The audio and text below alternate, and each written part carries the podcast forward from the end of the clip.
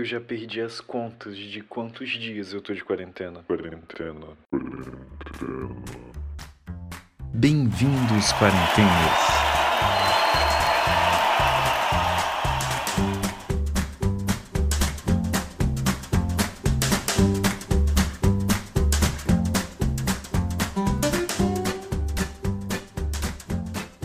Olá, quarenteners! Está começando mais um episódio do Inutilidade Pública. Eu sou o Bruno. E eu sou o Francisco. E o episódio de hoje vai ser sobre perrengues. Quem nunca passou por um perrengue, a gente vai contar um pouco sobre a nossa vivência, alguns perrengues que a gente passou ao longo da vida. E espero que vocês gostem. É verdade, eu acabei de passar por um agora, porque eu falei com o Bruno pra, na hora que a gente estava ensaiando a introdução do, do episódio, eu falei com ele assim, quando você anunciar o podcast, você fala que você fala o seu nome e depois fala que você tá aqui com o. Aí eu vou falar o meu nome. aí ele falou assim: Ah, isso é tão idiota. E aí eu falo, você me deixou falar isso até agora. Eu tô há sete episódios falando a mesma coisa, só me fala isso agora. É porque eu me senti idiota falando estou aqui com. Ou você pode se sentir normal, assim, então. Não sei. Tá. Entendeu? Mas enfim, galera, antes da gente começar no tema, a gente vai pro Cápsula do Tempo, que é um, um quadro que a gente começou na semana passada para dar os principais destaques da semana, porque assim, a gente no episódio anterior a gente explicou que a gente quer tipo olhar para trás e ver o que estava acontecendo nesse período que a gente está vivendo, né? Além da pandemia e do coronavírus, a gente queria ver também as coisas que estavam acontecendo. E por isso que o nome até é Cápsula do Tempo. Cápsula do Tempo. A primeira que a gente separou aqui para falar foi é, relacionada à morte do João Pedro, que foi um menino negro que foi morto numa operação da polícia lá em São Gonçalo.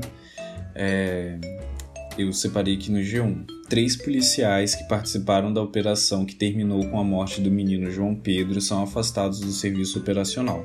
Agentes seguirão fazendo funções administrativas. Fuzis de policiais afastados que participaram de operações foram apreendidos.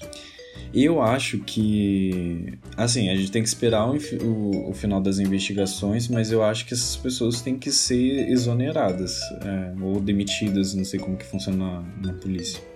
Sim, eu concordo também.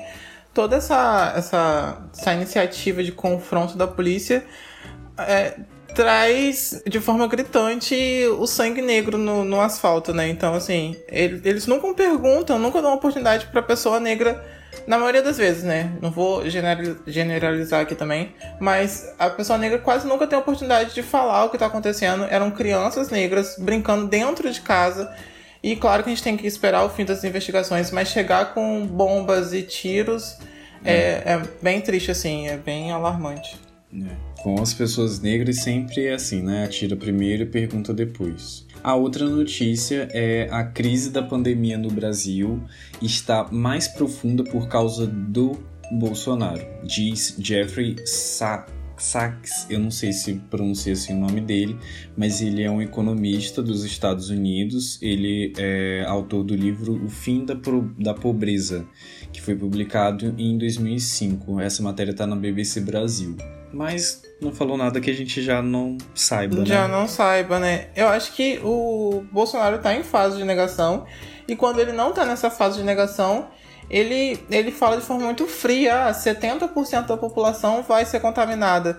Mas, tipo, e, e 70% da população vai ser contaminada? Quantas pessoas vão morrer? Você acha que pessoas mortas é, não influenciam na economia? Pessoas mortas vão ter poder de compra? Pessoas mortas vão poder investir em coisas? Então, assim, é. acho que é uma forma tão desumana quais, de falar quais de vidas. políticas para reduzir a contaminação do governo? Não tem, não se fala sobre não isso. Tem. Se fala em cloroquina e, ainda... e, e, e daí? É isso que se fala. E, ainda critica e ainda critica as iniciativas dos, dos, governos estaduais aí que se não fosse pelos os governadores estaduais de diversos estados, a gente estaria bem fufu. Sim.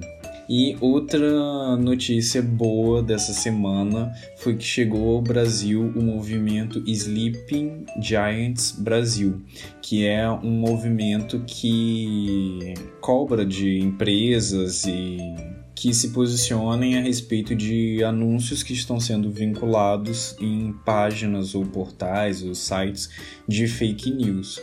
Eles realmente, eles simplesmente eles expõem e cobram uma que eles cobram que a, essas empresas bloqueiem os anúncios para que eles não sejam mais vinculados nessas páginas, cortando assim a, a, uma parte da verba desses sites que se dedicam a espalhar fake news, coisas, notícias de ódio, essas coisas. Muito bom. Eles, eles, eles estão no Twitter com arroba slpng underline giants underline pt ou sleep giants brasil. E segue eles lá no eles têm um tweet fixado que é uma thread falando como que a gente pode ajudar o movimento e olha, tá tendo uma repercussão muito boa, porque as empresas estão realmente bloqueando, ou pelo menos estão se manifestando a respeito de bloquear os seus anúncios em páginas de fake news. Banco Inter se pronunciou, CIA Brasil se pronunciou, Casas Bahia, Dell, UOL, várias empresas importantes, empresas grandes, poderosas estão fazendo isso. Isso é uma coisa muito boa, uma notícia boa dessa semana. Uma grande iniciativa mesmo. E assim, fake news é responsável por uma massa que tá com um discurso de ódio muito forte, né? E quando dói no bolso, as pessoas ficam mais alarmadas, assim. Então, eu acho que é uma iniciativa incrível, super apoio e fake news na que pariu. Se, oh, a, a Netshoes também diz que bloqueou, Tokstok, várias empresas. Muito legal isso. Tem até um tweet deles aqui falando com a Nike. Olá Nike, tudo bem? A camisa da nossa seleção realmente é linda. Acreditamos que a CBF Futebol não iria gostar da que sua parceria, que a sua parceira divulgasse seus anúncios em sites propagadores de fake news e discursos de ódio. Por, de ódio. Por favor, bloqueiem e o print lá do site de fake news com o anúncio da Nike do lado. Gente, muito bom, muito boa essa iniciativa. Bom, esses, essa foi a cápsula do tempo.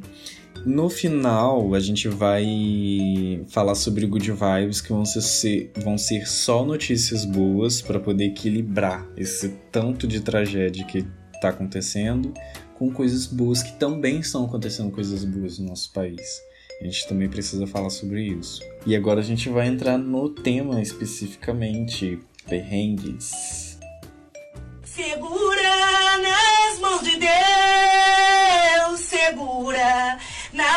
de Deus. Fala aí, Bruno. Você quer começar? Quais foram os maiores perrengues da sua vida? Lá no Instagram a gente postou com.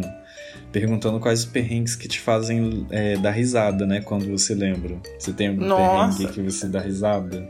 Assim, hoje eu dou risada, né? Mas antes, amado. Então, se eu pudesse trocar meu nome, ia ser Bruno Perrengue de Oliveira, porque pra passar perrengue sou eu mesmo, assim.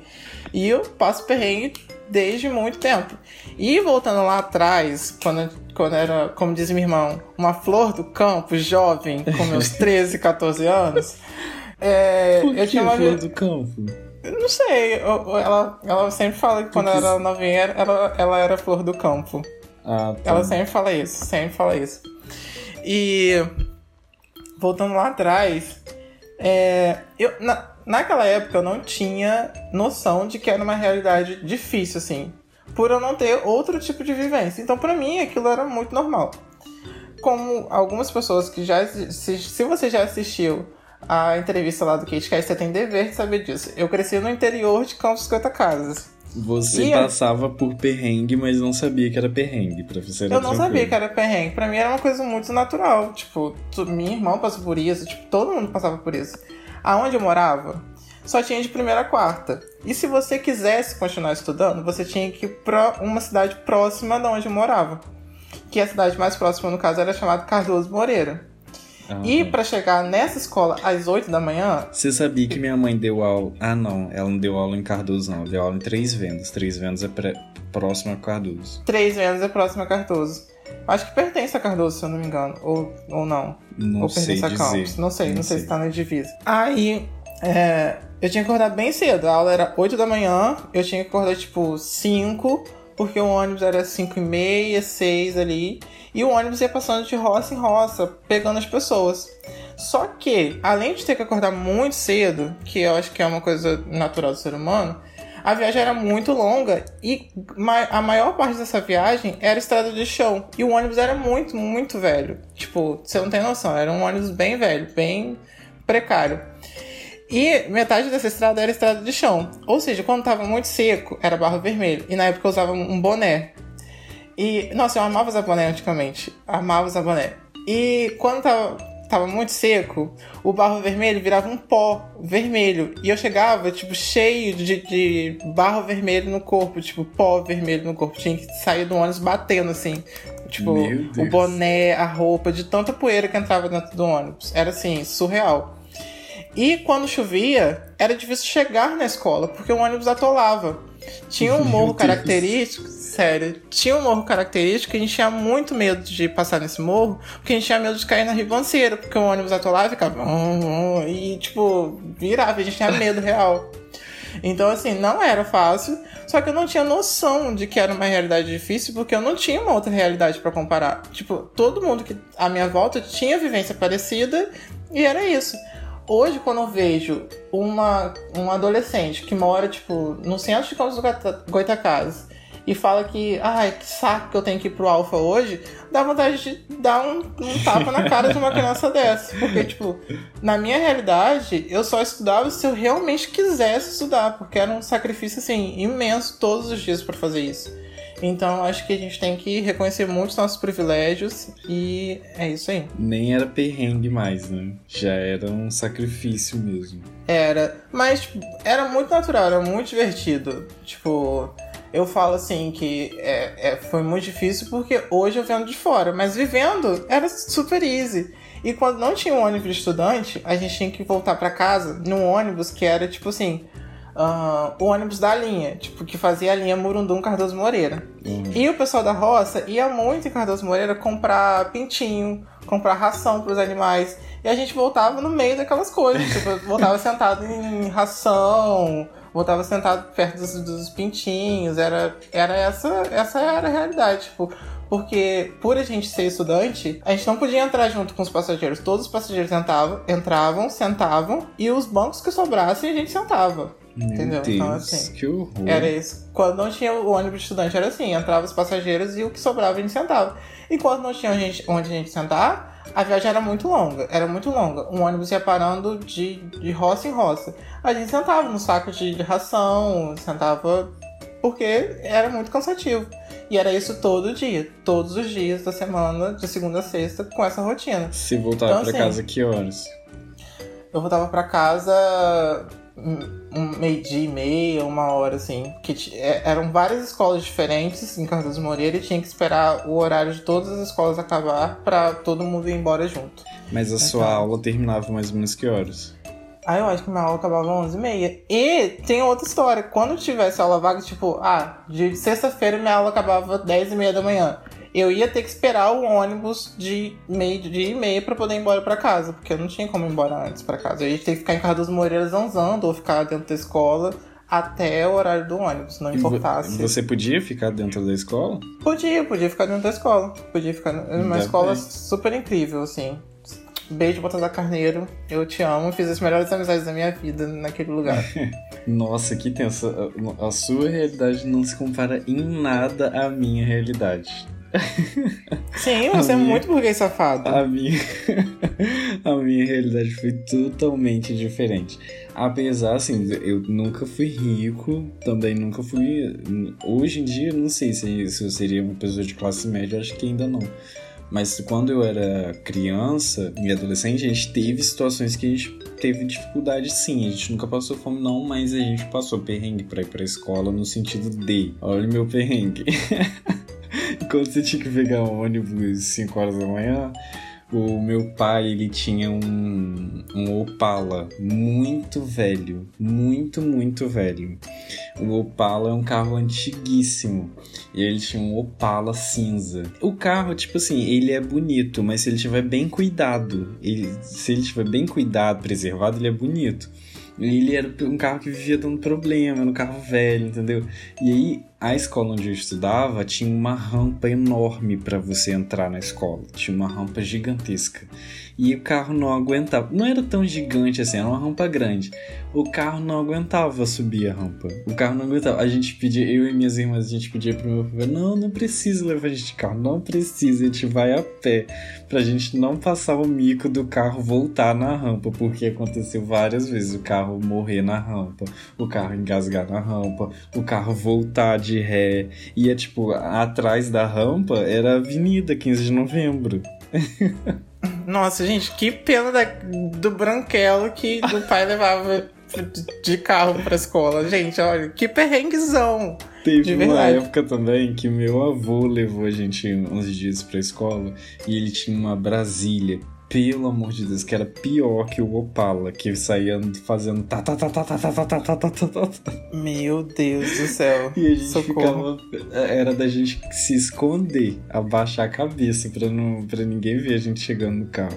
Nossa, teve um dia que minha mãe trabalhava em campus, ela acordava mais cedo que eu. Tipo, o ônibus dela era 5 horas da manhã, então ela tinha que acordar tipo 4 e meia pra poder vir trabalhar 4, da- 4 horas da manhã. Minha mãe acordava muito mais cedo que eu. Meu pai também trabalhava e minha irmã já não, não morava lá em casa mais. Teve um dia que eu perdi o ônibus, eu dormi demais. Hum. E eu tive que ligar pra minha mãe. Meu avô não tava, não tava em, em Murundu esse dia. Eu tive que ligar pra minha mãe, pra minha mãe ligar pro pai de um amigo meu pra poder me levar em Cardoso Moreira, porque eu tinha prova no dia e eu dormi demais. E se eu perdesse o ônibus, não tinha como eu ir pra Cardoso Moreira, porque era muito longe. Aí eu lembro que esse cara me levou de moto, cheguei lá, fiz a- deu tempo de fazer a prova e foi isso aí. Foi muito marcante pra mim, porque eu fiquei muito desesperado. Não sabia o que fazer, tipo, só perdi a hora. Caraca. Foi um desespero pra mim. Foi um grande desespero. Aí, tipo, liguei pra minha mãe desesperado. Falei, mãe, eu tenho prova. Aí minha A sua mãe foi prova ligou. era que horas? Ah, eu acho que. Nem, nem lembro mais que horas que era a minha prova. Eu sei que era de manhã. Era de manhã a minha prova. Era de matemática. Beijo, Shirlane, você mudou minha vida. Se hoje eu gosto de matemática é por causa de você. E Nossa. assim, é, foi um perrengue. Tipo, liguei pra minha mãe desesperado. Lúcia, rainha demais, me salvou nesse dia. Mas valeu a pena. E eu lembro que eu era muito boa em matemática, porque minha professora era muito boa. Sério, tem que ter mais professores como ela. Tipo, ela mudou minha vida. Se hoje em dia eu tô me formando em exatas, é graças a essa mulher. Que é, a maioria dos estudantes tem problema em matemática, né? E, Sim. e minha vivência foi totalmente diferente, assim. Eu detesto matemática. Minha mãe fala. Isso é, acho que é até um perrengue. Minha mãe fala e eu tenho uma lembrança vaga, assim, de da minha professora de matemática. Agora eu não lembro se era. Se era sexta série, quinta série, eu era bem novinho. Eu lembro até hoje do nome dessa professora, porque ficou marcado. E eu lembro que eu sempre odiei essa mulher. E eu acho que foi por causa dessa situação, desse perrengue em si. É, Eu sempre fui muito tímido, eu tinha muita vergonha. Eu sempre fui tímido. E aí, essa, essa professora, Cláudia, ela era professora de matemática. E aí eu lembro que ela me botou pra ir no quadro pra resolver umas equações lá, uns negócios. E eu errei. E aí ela brigou comigo na frente da turma inteira. Eu lembro que Nossa! de- desse dia em diante, minha mãe fala que eu fiquei com muita raiva dela, fiquei com ódio de matemática e com ódio da- dela. E eu lembro de ter ódio dela e eu tenho um flash disso, assim, muito, muito distante, assim, dessa, de- dessa situação de vergonha, assim, de, de aflição. Mas é um péssimo eu não método também, né? Expor Pra- a criança, no Pra caso. que fazer o aluno ir no quadro escrever no quadro? Pra que isso? Me explica. Eu Tem acho que quando- disso? Quando a criança vai de boa vontade, tipo, ah, eu sei. Sempre tem o sabichão da sala, né, que fala, hum, ah, eu quero mostrar que sei e quero fazer Os no quadro. exibidos. Quando a criança vai lá e, e quer ir por conta própria, tudo bem. Mas agora, se forçar a criança a ir e ainda humilhar, entre aspas, a criança na frente da turma, travou pro resto da vida. Você era Vai ser um- exibido? Não, nunca fui exibido. Amado, eu exibido, tipo, não tem condições. Se eu pudesse entrar dentro da parede em alguns momentos da minha vida, eu entraria, assim, tipo, eu sou a, a timidez em pessoa. Imagina no ensino médio nunca, como é. tipo, ah, professor, eu sei resposta, eu levantava a mão pra responder. Não, às vezes eu sabia a resposta, mas não levantava a mão pra não ser o centro das atenções. Tipo, ser o centro das atenções me faz suar, me faz me sentir desconfortável. Então eu sempre preferia mostrar o que eu sabia na prova. Tipo, manda fazer prova, que é isso aí. Mas me, me mostrar, falar que eu sei, etc. Nunca fui. Eu sempre fui o nerdzinho timidi- tímidozinho da turma mesmo. Sempre foi assim. Entendi. Cara, teve também um outro perrengue, assim, que foi por mais tempo, foi aí eu já tava na faculdade. A perrengue já não é trabalho porque era um estágio, na verdade era uma bolsa. Eu fiz design gráfico no IF, né? Eu entrei para fazer licenciatura em ciências, aí fiquei retido porque perdi nas matérias de exatas, em cálculo, é, mecânica clássica, perdi em geometria analítica. Aí eu fiquei muito frustrado com isso e fui fazer design gráfico. Aí, lá, quando eu fui pro design gráfico, eu fui ser bolsista da coordenação de cultura. Olha, a coordenação de cultura era muito legal, mas a pessoa que coordenava só Jesus na causa. Sabe aquela pessoa? Não sei se ela fazia por maldade ou se ela. Não, eu não sei, realmente não sei dizer se é má índole da pessoa, mas ela era uma pessoa muito difícil de lidar e ela era encrenqueira. Ela Solta, solta. Solta Hum. aquele áudio da Vanessa Pozuda. Polêmica, muita polêmica.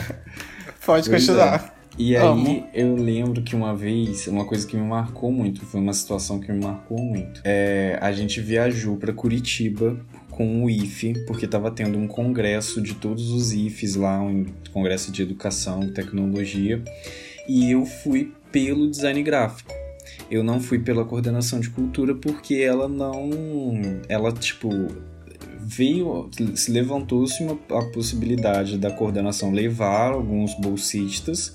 E aí, como nessa época eu já não estava muito em- me dando bem com ela, não estava muito com, com os cornos dela, eu acho que ela, tipo, ela falou isso em reunião e não me chamou. Tipo assim, pra fazer picuinha pra mim, coisa. Só que eu tava cagando, porque eu fui pelo, pelo meu curso, pelo design gráfico. Aí chegando lá, é, e como ela também não falou que ia me levar, ela não me chamou pra ajudar em nada, porque tipo a coordenação de cultura, dentro da coordenação tinha o, o teatro, o grupo de teatro, o nós do teatro. Então eles iam se apresentar, eles iam fazer peça teatral lá no, no- nesse congresso. Eles estavam dentro da grade da programação. E aí ela não me chamou pra ajudar em nada. Eu, como bolsista da coordenação de cultura, eu participava muito das atividades do teatro. E aí ela não me chamou pra participar em nada. Aí quando foi no dia da apresentação, no final da apresentação, eu apareci por lá. Aí ela ficou assim me olhando assim, tipo, ah, querida, eu estou aqui. É claro que eu não falei isso, né? Mas aí eu fui lá ajudar. Ajudei eles a, a carregarem, os desmontarem o cenário e tal.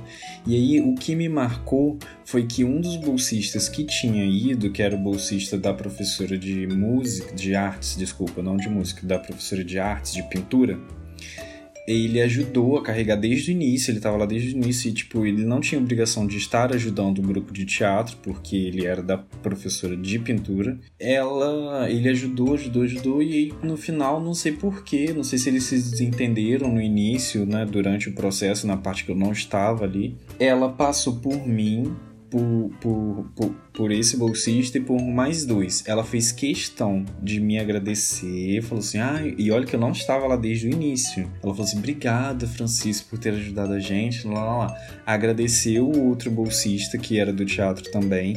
Pulou o menino de pintura e agradeceu o outro bolsista que tava lá e virou as costas e foi embora. Porque ela tinha se desentendido com o menino da, da pintura. Eu fiquei olhando aquilo, uma senhora fazer uma coisa dessas. Eu falei assim: meu Deus, que absurdo. Chocado, gente. Um bando de jovens ali, uma senhora, uma senhora, literalmente uma senhora, fazer um papelão desses. A viagem em si foi ótimo, não foi perrengue não. Minto, eu acho que o perrengue foi no, no ônibus. Minto. O perrengue foi no ônibus, mas não foi assim um perrengue que eu posso comparar com os seus perrengues, né? Porque o seu, o seu de, de abertura aqui já foi o, o maior de todos. É porque a gente ficou muitas horas no ônibus. A gente foi de ônibus, né? A gente viajava pelo IF de ônibus ou de van. Teve uma vez que eu fui Sim. Pra um congresso de design gráfico no, em Franca, interior de São Paulo. E a gente foi de van. Olha, vou te falar, as van? costas foi. É, Foi uma van Gente! cedida pelo IF, mas era van. O banco não era nada confortável, foi doído, tá? Mas, Mas, o congresso tipo, também foi te- ótimo. teve mais paradas que o, que os, que o normal pra compensar, pelo menos, porque. Teve paradas, a gente teve que tomar café da manhã, teve que almoçar, um monte de coisa. Mas foi, Nossa. tipo, tirando o desconforto da van, foi tudo tranquilo, porque o IFE a- dava ajuda de custo pros estudantes viajarem. Não, sim, né, meu filho? Mas, tipo, o ônibus, você tem ali o banheirinho pra ele de vez em quando fazer um pipi. Pois é, na A van não você faz tinha ônibus. Vai, para no meio da estrada, tipo. Não tinha ônibus. Gente, Não eu, tinha. ah, eu, eu acho que eu me recusaria. Eu acho que, sério, tipo, uma coisa é você passar duas horas dentro de um ônibus, agora você passar, tipo, o quê? Que, menino? Faculdade, curtição, não sei o que. E na época eu Ah, era. gente, tem ele. E na época eu era do centro acadêmico. A gente tinha fundado o centro acadêmico e a gente ia no ano seguinte fazer o- um congresso de design no IF aqui em Campos. Então a gente, eu tava indo também levando divulgação do nosso evento. Então, tipo, ah, não vou porque eu vou de van. O pessoal olhar pra minha cara e falou assim, tão vergonha, né? Tá indo com ajuda de custo, sem pagar transporte, vai acampar lá no, no ginásio da faculdade do- de Franca, não quer ir, ah, pelo amor de Deus. Ai, gente, acampar, eu acho que eu não acampo nunca mais. Tipo, eu nunca acampei de verdade, mas já fui pra Campus Party. E assim, a vivência de estar dentro de uma barraca, pra mim, é assim, Horrível. extremamente detestei também. desconfortável. Extremamente desconfortável. E, entre outras coisas, banheiro coletivo. Tem momentos de você ir no banheiro, abrir o banheiro e tá daquela situação deplorável, assim. Eu não gosto de eventos gigantescos onde eu tenho que acampar. Você e já encontrou não coisas muito desagradáveis em banheiro de, de evento, assim, de que você tava acampado? Já, já teve um evento que, específico que eu já fui tomar banho assim e tinha uma camisinha no chão do banheiro. Então, assim, é bem nojento. Então, não me chamem para evento assim que eu, É eu evento de faculdade? Evento de faculdade. É, É. faculdade, faculdade. Eu fui, eu fui ao N Design no Rio, que é Encontro Nacional de Estudantes de Design Gráfico no Rio. Fui super tranquilo, porque foi no Rio, minha tia morava no Rio, então eu fiquei na casa dela. E eu fui no N Salvador também, que foi o Encontro Nacional Nossa, de, de Estudantes de Design Gráfico em Salvador. E aí nesse, a gente, e por incrível que pareça, eu não me lembro do percurso da viagem. A viagem eu lembro muito raro, eu lembro da gente saindo do IF de madrugada, mas a viagem foi tranquila, acho que eu dormi o tempo inteiro. Mas aí a gente acampou. O evento ele foi no no como que fala aquele clube dos bancários lá do Banco do Brasil, que tem aqui em Campos tem um e lá em Salvador tem um enorme. E tinha, tipo assim, tinha quadra, tinha refeitório, tinha um monte de coisa. E tinha um, um gramado, assim, um campo gramado enorme, que passava do lado, assim, perto, passava um, tipo um córregozinho, um riachinho. Aí, beleza, a gente chegou, todo mundo, aquela animação, tal, não sei o que, a gente montou barraca. Eu levei uma lona enorme que fazia, tipo, eu conseguia forrar o chão e passá-la por cima da minha barraca. Porque eu fiquei com medo de chover e ia cair, ia entrar água na minha barraca. Então aquela lona, ela era própria para acampamento e permeável. E aí eu levei isso e montei desse, dessa forma. Cobri tudo, porque o céu tava meio nublado, tal, não sei o que. Eu cobri bonitinha a minha barraca. O pessoal levou. Teve uma galera que viajou comigo que levou uma barraca enorme para caber várias pessoas lá dentro. Eles ficaram acampados juntos. E aí foi a primeira noite. Na primeira, na primeira ou na segunda noite, não me lembro. Choveu. Mas choveu. Não foi tipo uma chuvinha. Choveu muito. Choveu muito, mas muito. Eu apaguei, não vi nada. Quando eu acordei no dia seguinte, que eu saí da barraca assim, que eu olhei o, aquele campo que estava tomado por barracas, era o apocalipse. Nossa, era o caos. Barraca desmontada, barraca quebrada. Aquele gramado virou um lamaçal. Tinha gente com as roupas todas molhadas, com a roupa cheia de lama. Virou o caos. E aí. Não me chame pra um evento desse. Eu, Eu, tava, tenho. eu tava sequinho, limpinho, bonito, porque a minha lona me salvou. Mas o pessoal, mano, que a barraca não aguentou, que foi a grande maioria, nossa senhora, foi muito tenso. E aí a galera se juntou pra ir reclamar com a CORD, que é. Não, com a CONDE, que é a comissão organizadora, né? E aí eles tiveram que trocar a gente de lugar, botou o pessoal pra um, pra um lugar de quadra, assim, no alto. Eles tiveram que entrar em contato com os bancários, porque essa área não tava, tipo, combinada, né? E aí a gente ficou num lugar melhor, assim, porque não tinha como ficar na lama, né? Foi Eu não tenho perrengue. idade, eu não tenho idade nem imunidade pra um, pra um negócio desse, gente. Eu não vou, eu não me aventuro mais.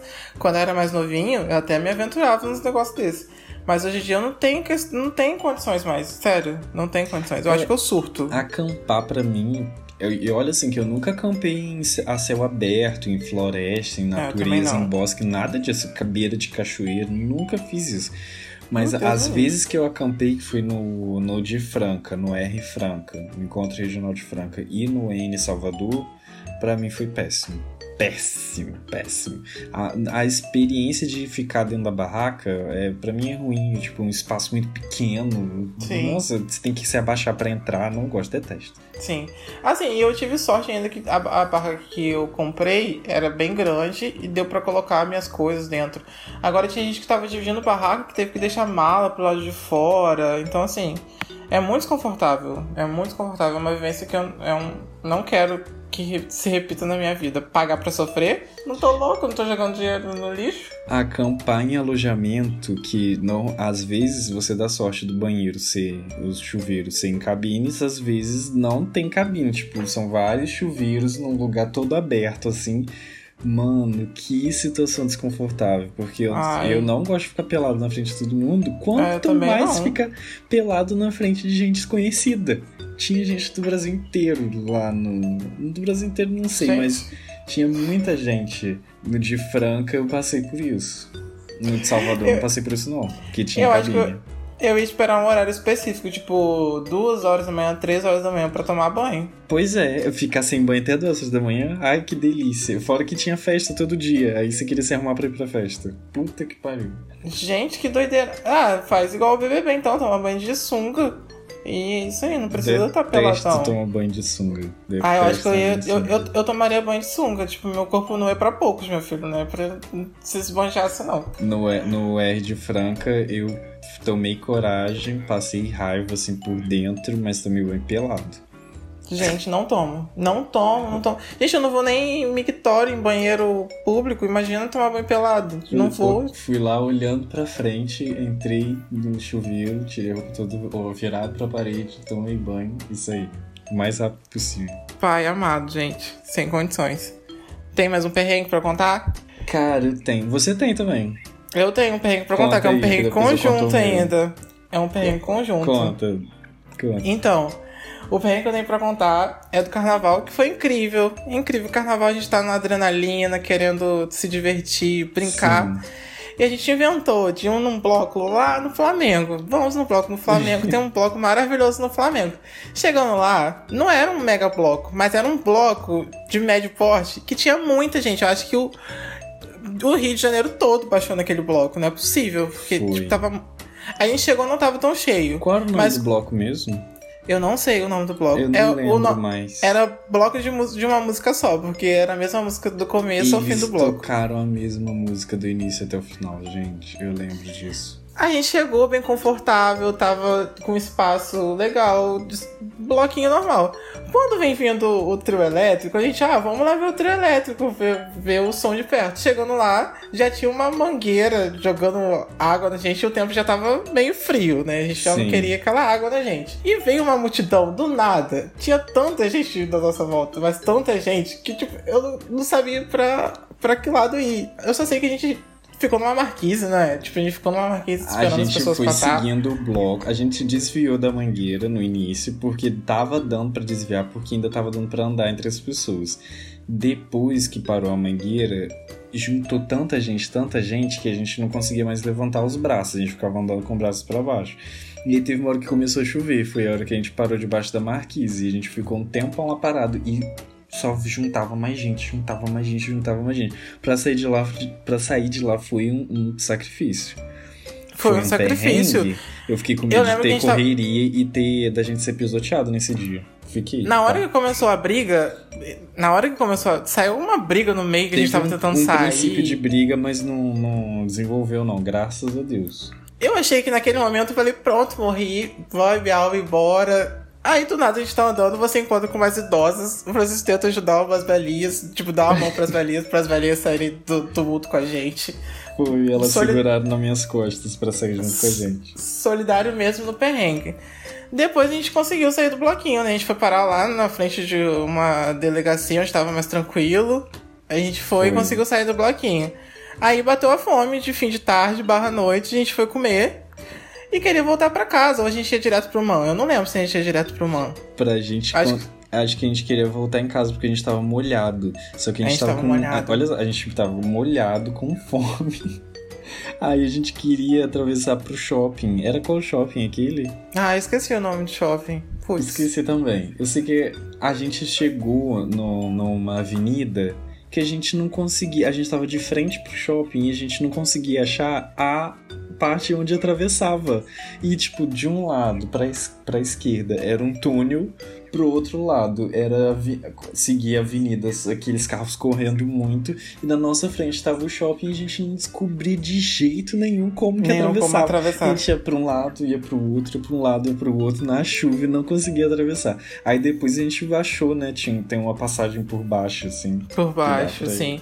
O volume de carros reduzir, a gente ficou esperando o volume de carros reduzir, se não Não. fechar.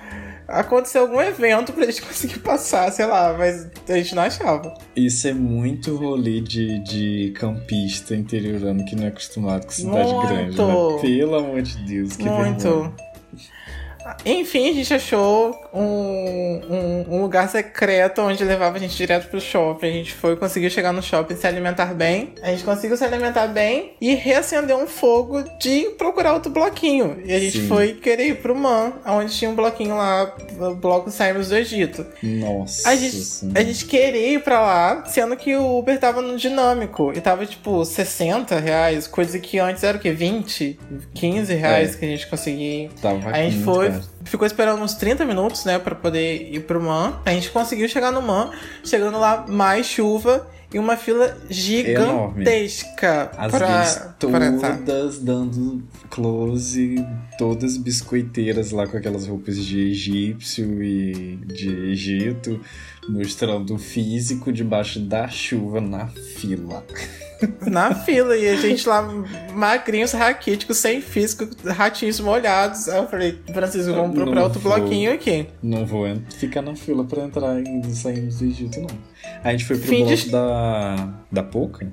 Não, Não. não, foi o bloco da Pouca, não. Foi um outro bloco. Fim de história. A gente parou num bloco onde não tava planejado, que a gente ficou, não sei, 15 minutos e voltou pra casa. Foi basicamente É. isso. E esse outro bloco eu lembro que era coberto. A, a gente não tava pegando chuva.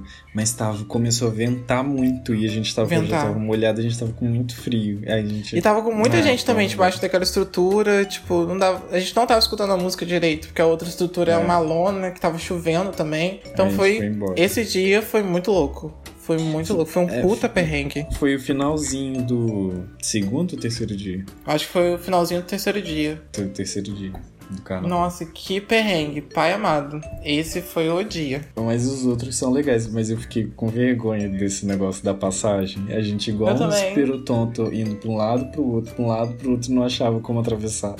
Eu também fiquei com muita vergonha, meu Deus. Não, ainda bem que a gente não perguntou a ninguém, né? Tipo, ih, como é que atravessa aqui? Porque a pessoa vai falar, ops, ali tem uma. Tem, um- tem uma passagem.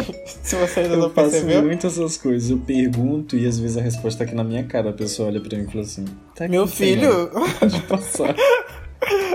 Cara, o último perrengue que eu quero contar foi um perrengue mais recente. É, não sei se todo mundo sabe, mas eu trabalho num shopping daqui de Campos. E como eu trabalho no setor de marketing, eu trabalho cuidando de eventos, né? Às vezes as pessoas querem fazer eventos lá no shopping, empresas querem fazer eventos, ou até mesmo a gente promove eventos lá no shopping e eu tomo conta desse evento. Eu faço, faço parte da produção do evento, né? E aí a gente ia receber um evento relacionado a jogos e eu fiquei responsável por esse, por esse evento.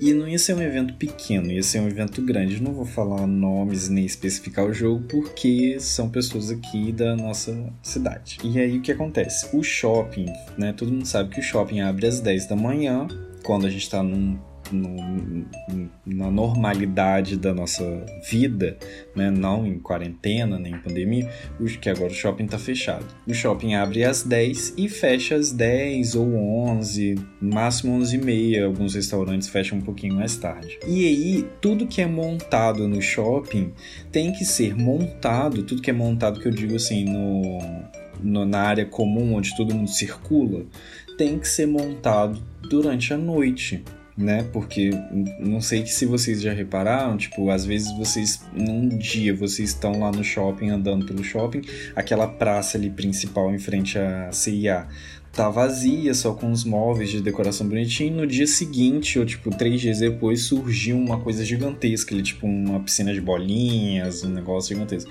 Tudo isso é montado durante a noite porque durante o dia o shopping está funcionando.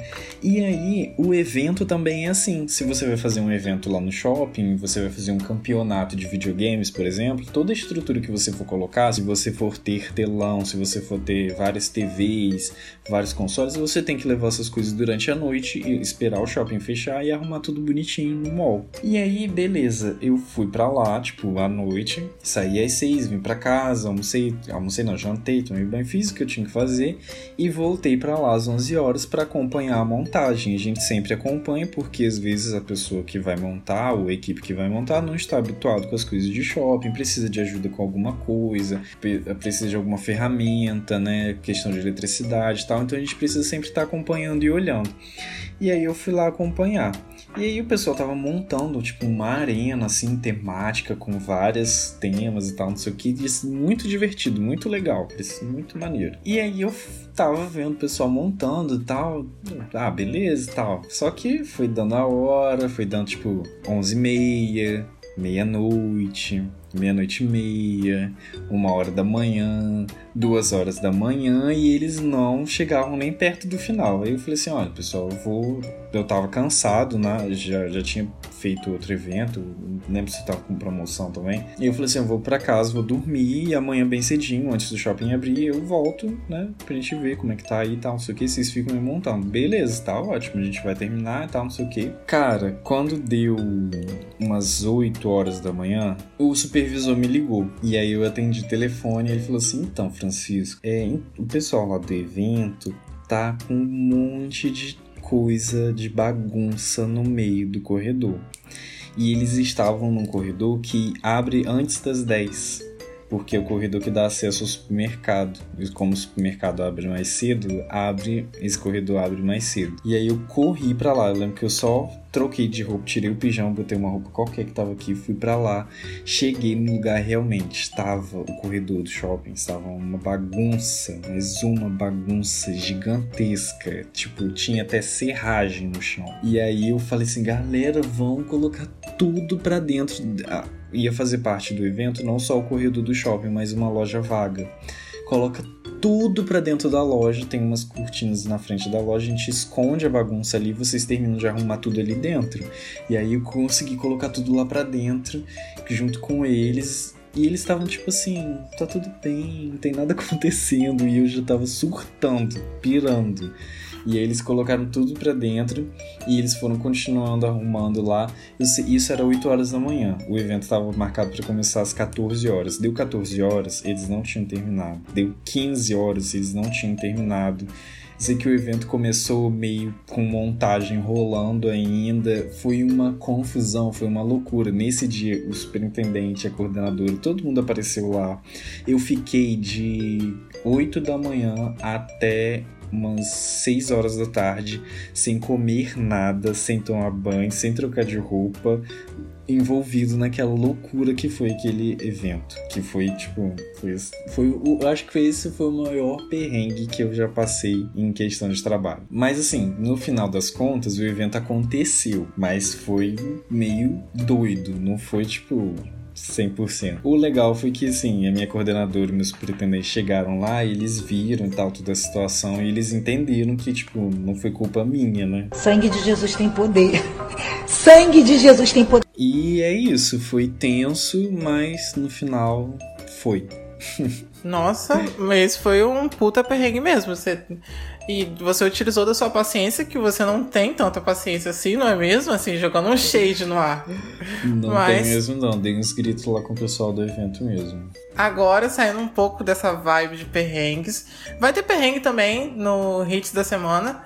Pra quem ainda não conhece o Hits da Semana, vou explicar pra vocês o que é Hits da Semana. Eu sou uma pessoa que é apaixonado por música, eu respiro música e como podcast também eu estou aqui incluído nesse podcast, eu vou dar um pouco do- da minha veia musical pra vocês e vou dar um giro na semana sobre o que aconteceu na semana.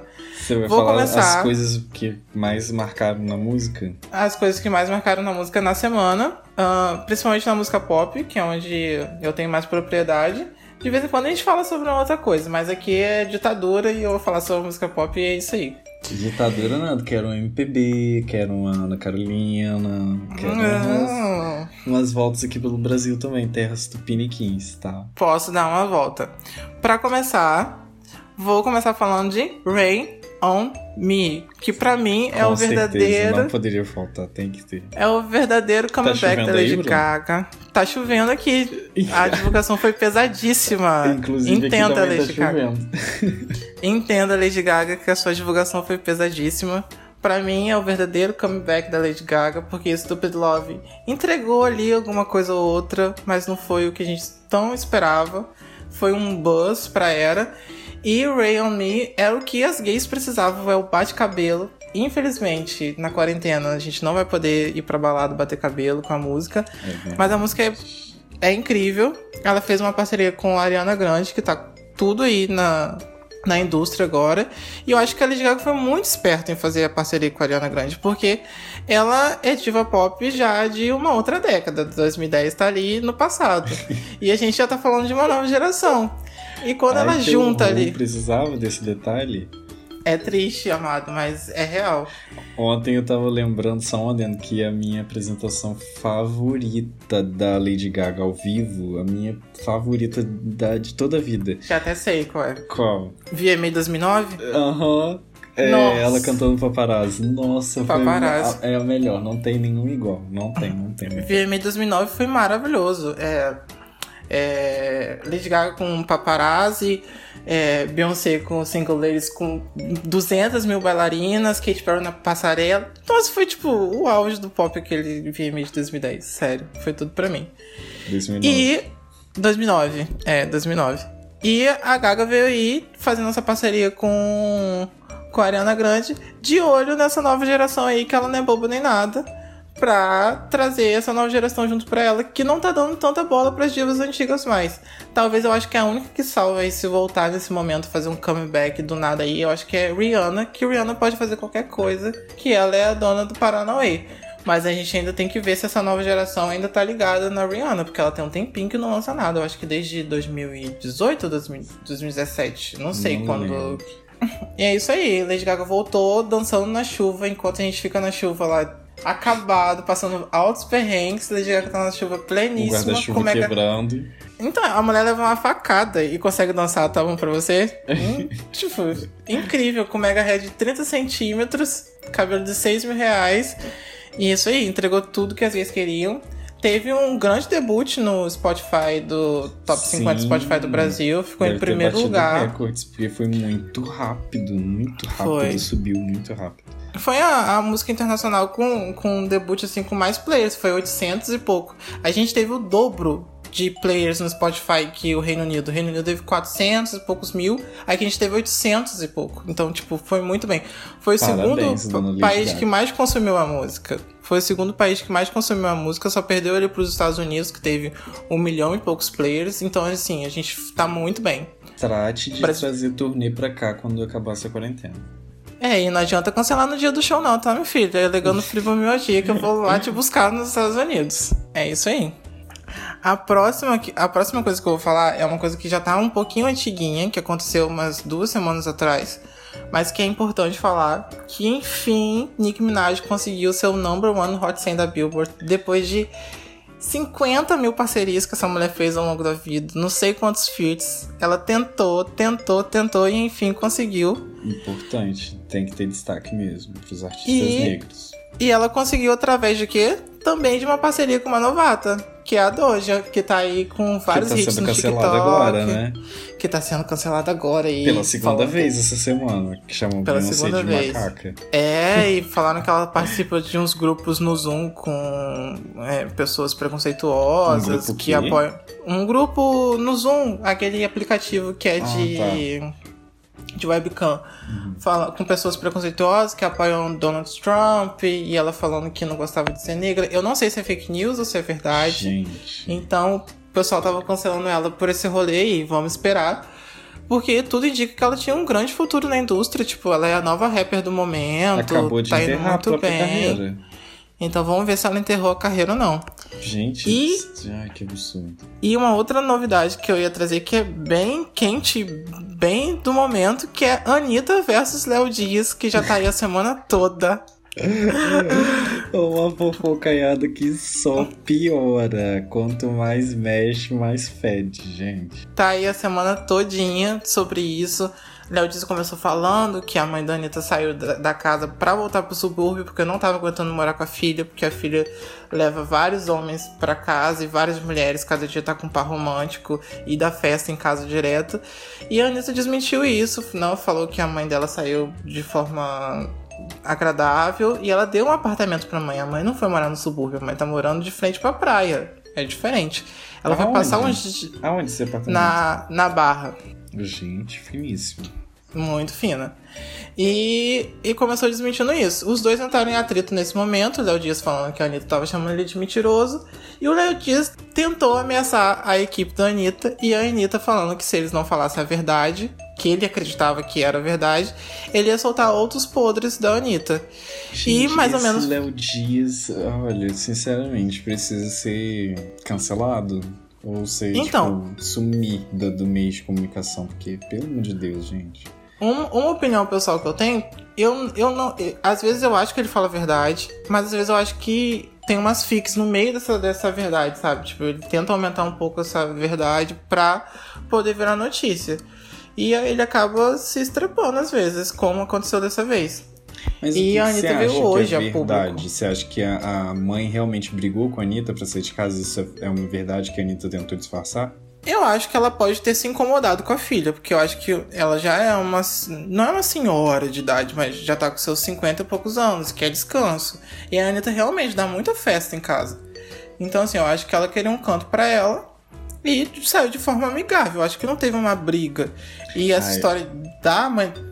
Da mãe da Anitta estar no subúrbio, realmente aconteceu. A mãe da Anitta foi pro subúrbio, mas foi porque ela estava passando mal e foi passar uns dias com a irmã, porque ela mora sozinha no apartamento. Então, tipo, as histórias se encontram. Só que tem um aumento ali, ou a Anitta procurou passar um pano ali na própria história dela pra não ficar feio. Eu não confio em nenhum dos dois. Mas entre Anitta e Léo Dias, eu acho que o Léo Dias é uma pessoa super tóxica. Nossa, sem condições. Eu acho que tem um exagero e um, descon um descontrole também por ele ser dependente químico, né? E a gente vê que ele é visivelmente transtornado às vezes em alguns vídeos. E a gente fica meio assustado ao, ao ponto que ele tá chegando. Tipo, ele tenta se tratar, já deu várias entrevistas que ele já se internou por conta própria, mas sempre tem recaída. E essa história vem se desdobrando aí até chegar hoje, quando vaza o áudio da Anitta falando que pro Dias não contar, que foi ela que contou, mas que tem um grupo aí no WhatsApp. ro- ro- Corta isso, tá? Engasguei aqui. tem, tem um grupo no WhatsApp rolando. Tinha, né? Ou se é que nunca existiu. Entre Preta Gil, Pablo Vittar e Gominho Gominho. Falando de várias pessoas, inclusive dela, falando do casamento dela, acabando com a raça dela, e falando também da maravilhosa Marília Mendonça, falando que a Marília Mendonça é gorda. Com isso, Gente. logo depois, vem Preta Gil em defesa dela própria e dos amigos falando que esse grupo nunca existiu. E aí a gente não sabe o que é verdade o que é mentira no meio de toda essa história. De verdade. Vamos esperar as cenas nos próximos capítulos. Olha que fofocaiada. Mas eu realmente, assim, a- a- na minha opinião, por mais que a, tipo, a gente não sabe se a Anitta tá falando totalmente verdade, a gente não sabe se a Juju Todinho falou realmente toda a verdade, a gente não dá pra confiar em ninguém. Mas de todos nessa história aí, eu acho que o pior é o Léo Dias. Sinceramente, não, não confio, não acredito nas coisas que ele fala. Se tudo que aconteceu com a, com a relação dele e a Anitta, que ele chantageava ela, que ele ficava ameaçando, não sei o que, se realmente aconteceu dessa forma, nossa, a Anitta tá de parabéns de ter revelado essas coisas. Já tinha passado da hora, inclusive, dela ter feito isso. E eu, se fosse ela, processava ele, pedia uma medida de, de segurança para ele não chegar perto de mim e muito menos comunicar comigo. Nossa, eu super concordo. Ela foi muito corajosa de vir a público. E, tipo, quando você vem a público dizer que isso acontece e, e é uma acusação bem grave, você tem que provar. E ela, tipo, foi lá, mostrou prints, então ela é realmente ameaçada. E isso não é jornalismo, né? Você ameaçar uma pessoa, tipo, ó, você confirma uma história aí, senão eu vou soltar uma bomba sobre você.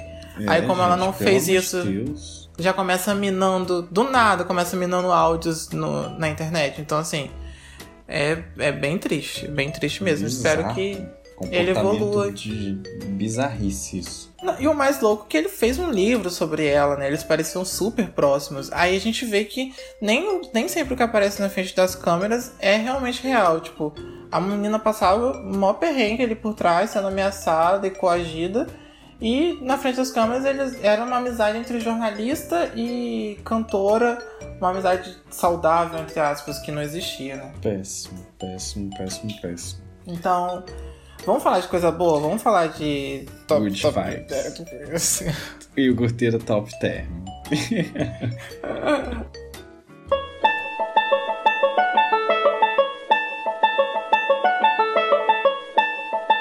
Good vibes.